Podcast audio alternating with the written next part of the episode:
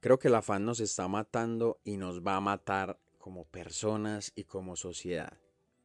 Este capítulo lo titulo Todavía no, porque hay demasiada magia detrás de esa expresión. Creo que uno de los grupos humanos que más reciben los todavía no efectivamente son los niños. Nosotros como adultos los guiamos y sabemos que todavía no están preparados para ciertos procesos que los esperan, para poder entender ideas que, que simplemente se van madurando. Y ahí voy.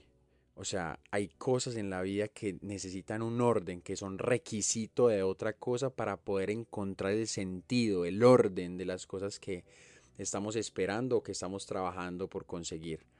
Y eh, de eso trata este capítulo. Hay siempre un, un como un afán, un acelere, un apresuramiento por situarnos en las versiones del final de la historia, por llamarlo de alguna manera pero no disfrutamos del camino, no disfrutamos del libro completo. Si alguien tuviera, por ejemplo, que describir tu vida como si fuera un libro y empieza por la mitad y omite el principio, seguramente no estés de acuerdo con eso porque está omitiendo gran parte de un contenido para poder entenderte, para poder llegar al final. Y creo que es lo mismo, creo que el camino nos prepara para llegar al final, para llegar a, ese momento de la vida donde algo o alguien o muchas cosas puedan pasar y nos están esperando. Pero el desconocernos en el camino como caminantes y no simplemente como alguien que llega al final y no disfruta del proceso puede hacer que pasen oportunidades clave por tu cara y nunca, nunca las notes porque no estabas listo, no estabas listo para contener toda esa información, ese estímulo, lo que estabas eh, destinado a tener. Creo que para entender esta idea también es vital, por ejemplo, entendernos como, como humildes, ¿no? Como que nosotros no somos merecedores de muchas cosas que el ego nos dice que merecemos.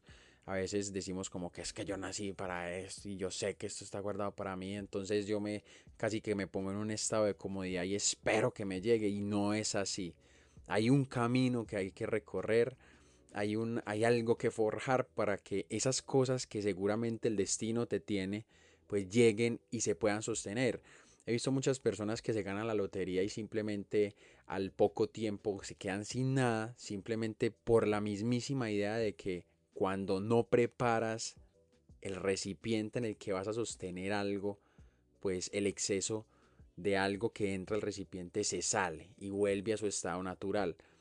Es lo mismo, en el camino se aprende eh, con, con humildad, con madurez, a darse cuenta que hay un orden para llegar al final y que nos tenemos que dejar encontrar también de esas cosas que nos están buscando. Todos tenemos un ritmo único, único. Y eso es lo bonito de esta expresión del todavía no. El todavía no es entender con toda la humildad del mundo que algo nos está esperando, pero que todavía no estamos preparados para ello, como se le dice a un niño cuando quiere, no sé, manejar un carro o empezar a salir con amigos solo. Todavía no. Primero tienes que entender unas ideas, primero te tienes que preparar para poder llegar a ese punto y seguramente cuando estés en ese punto vuelva y empiece el camino. Si fuera un libro, vuelve la nueva temporada. Y eso es lo bonito de esa expresión.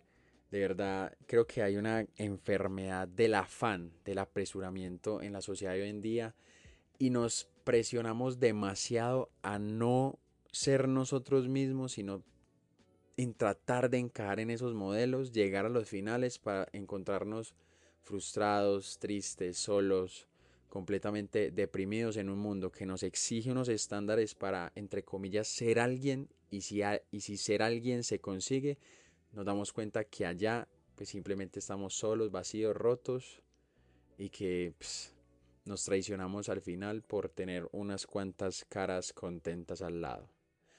Eso era lo que te quería compartir. Right. Me dijeron que era demasiado joven para hablar de la vida. No sabía que existía edad para conectar la lengua con el alma y el corazón.